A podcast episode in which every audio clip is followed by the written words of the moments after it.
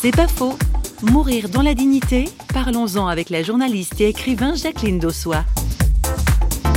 Pour moi, toute agonie, c'est se clouer sur la croix avec le Christ.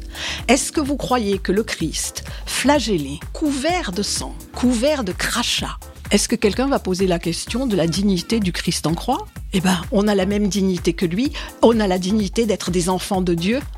Et le seul qui peut perdre sa dignité, c'est celui qui maltraiterait ce mourant qui a peut-être perdu sa décence, qui est peut-être malpropre. Je n'en dis ce qu'on vient pas, il n'a pas à rester on est à côté, on l'aide et il se change. Et la dignité, c'est quelque chose d'ontologique. Elle va pas aller s'égarer sous le meuble ou sous le lit. Moi, je suis convaincue que c'est pas le mourant qui perd sa dignité, c'est celui qui pose sur lui un regard indigne.